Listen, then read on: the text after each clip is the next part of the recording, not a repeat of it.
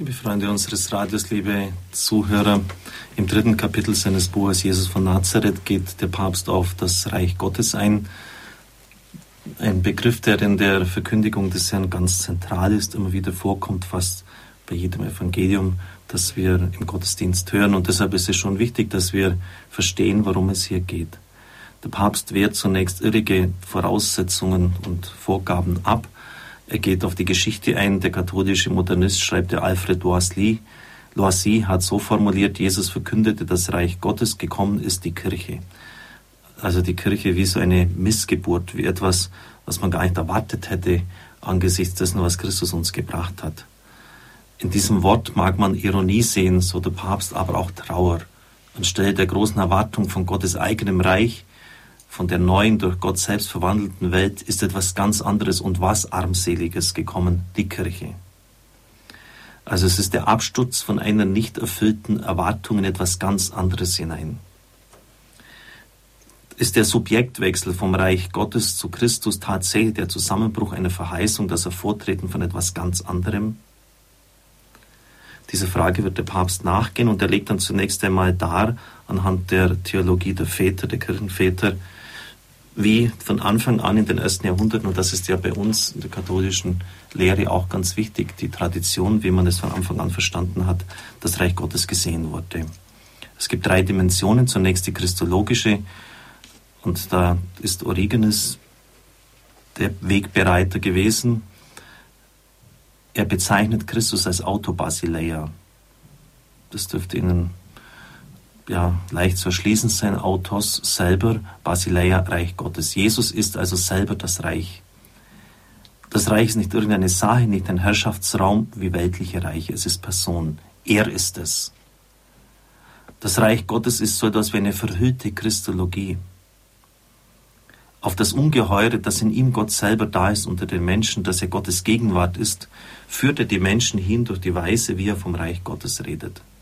Die zweite Sicht des Reiches Gottes ist die idealistische oder auch mystische genannt. Dort wird das Reich Gottes wesentlich in der Innerlichkeit des Menschen angesiedelt. Es geht unzweifelhaft darum, dass wir das Reich Gottes in uns selber tragen, dass es Frucht in uns bringt, dass es in uns zu seinem Pleroma, wie es im Griechischen heißt, zu seiner Fülle gelangt. Wie der Origenes, denn in jedem der heiligen Menschen herrscht Gott, ist Herrschaft, ist Reich Gottes. Wenn wir also wollen, dass Gott in uns herrsche, dass sein Reich in uns sei, dann darf auf keine Weise die Sünde in unserem sterblichen Leib herrschen. Dann soll in uns wie in einem geistlichen Paradies Gott Lust wandeln und allein in uns herrschen mit seinem Christus. Der Grundgedanke, so der Kommentar des Papstes, ist klar zu diesem Zitat von Origenes, das Reich Gottes ist nicht irgendwo auf der Landkarte zu finden. Es ist auch kein Reich nach Art weltlicher Reiche. Sein Ort ist in der Inwendigkeit des Menschen.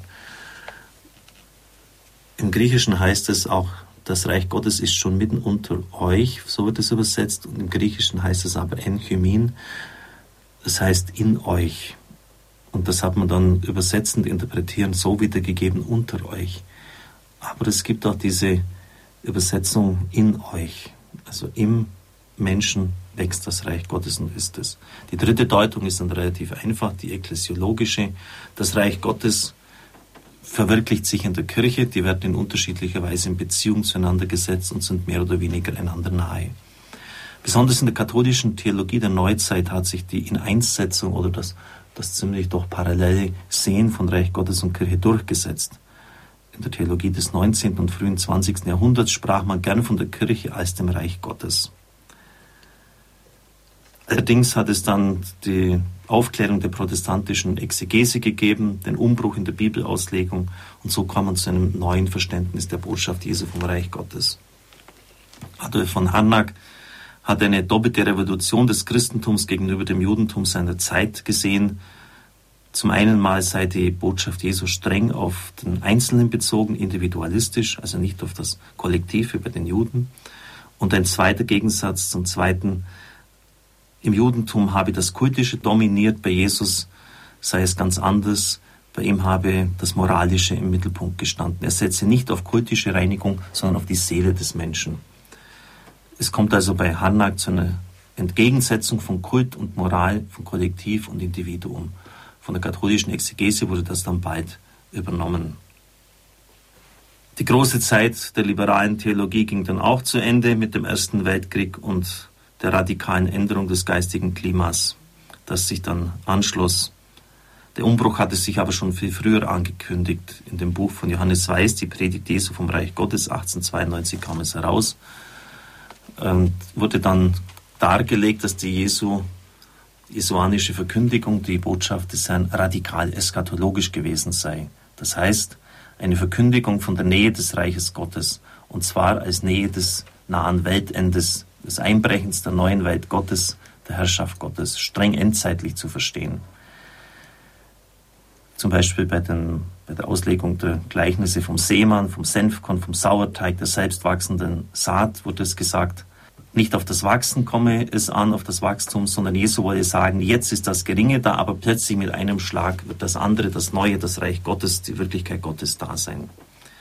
Der Papst kommentiert hier nur mit einem Satz, es ist offensichtlich, dass da die Theorie stärker war als das Zuhören auf den Text. Sie werden jetzt überhaupt dann bei den kommenden Auslegungen, die der Papst bringt zum Reich Gottes, dann wieder feststellen, dass sicher berechtigte Einzelaspekte gesehen worden sind, aber dass ja, das Kriterium des Heretischen ganz klar mit Händen zu greifen ist. Von Haireo, ich wähle aus. Also wenn Sie aus der Fülle des Lebendigen einen Punkt herausnehmen und sagen, nur von dem her kann man die Bibel und die Heilige Schrift verstehen, nur so ist es richtig, das ist der Schwerpunkt und die anderen dann ziemlich in den Hintergrund drängen, äh, dann wird es eben gefährlich. Nehmen Sie nur bei einigen Sektieren das Beispiel der Apokalypse die Apokalypse, das letzte Buch der Heiligen Schrift, das wird dann der Schlüssel zum Verständnis des ganzen Christusereignisses. Und da wird dann nur noch der apokalyptische Reiter auf dem weißen Pferd gesehen, der durch den Blutstrom von Millionen Menschen reitet. Da bleibt vom barmherzigen Jesus, der, von dem, der dem verlorenen Schaf nachgeht, aber schon überhaupt nichts mehr übrig. Und das ist eben immer die Gefahr von Ideologien, von Vereinseitigungen, dass man sicher etwas Richtiges erkennt, aber dann meint, das sei jetzt der Schlüssel für alles. Auch so jetzt hier, es ist einfach Unfug, äh, die Gleichnisse des Herrn nur von diesem endzeitlichen Aspekt herauszulegen. Dann kommt er als nächstes dann auf Bultmann zu sprechen und Jürgen Moltmann wieder etwas Ähnliches, ohne jetzt, dass ich da gleich den Begriff der Heresie da verwenden möchte. Aber halt auch, es ist schon diese Gefahr, dass man immer einen Aspekt dann herauszieht und unter dem das Ganze dann versucht aufzuziehen. Er hat dann im Anschluss an Ernst Bloch eine Theologie der Hoffnung entwickelt. Glaube als aktives Eintreten in die Gestaltung von Zukunft.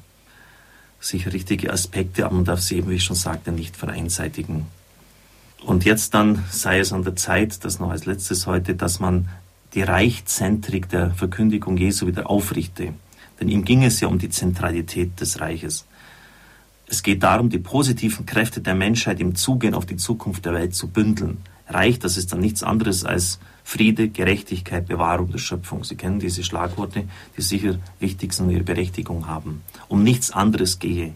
Dieses Reich müsse endlich als das Ziel der Geschichte hergestellt werden. Das sei der wahre Auftrag der Religionen. Wir müssen für das Kommen dieses Reiches zusammenarbeiten, in der Friede, Gerechtigkeit herrscht und die Schöpfung bewahrt wird. Und die anderen Religionen und Traditionen können ihre Identität leben und brauchen sich auch nicht zu bekehren und mit ihrer je verschiedenen Identität zusammenwirken für eine Welt, in der Friede, Gerechtigkeit und Respekt vor der Schöpfung bestimmend sind. Das klingt gut. Auf diesem Weg scheint es möglich, so der Papst, dass Jesu Botschaft endlich universal angeeignet wird, von jedem anderen verstanden wird. Aber er zeigt dann auch auf, dass es durchaus auch Gefährdungen, Gefährdungen in sich trägt, ich darf Ihnen den Segen spenden. Es segne und behüte Sie der allmächtige und gütige Gott, der Vater, der Sohn und der Heilige Geist. Amen. Ich wünsche Ihnen einen gesegneten Tag.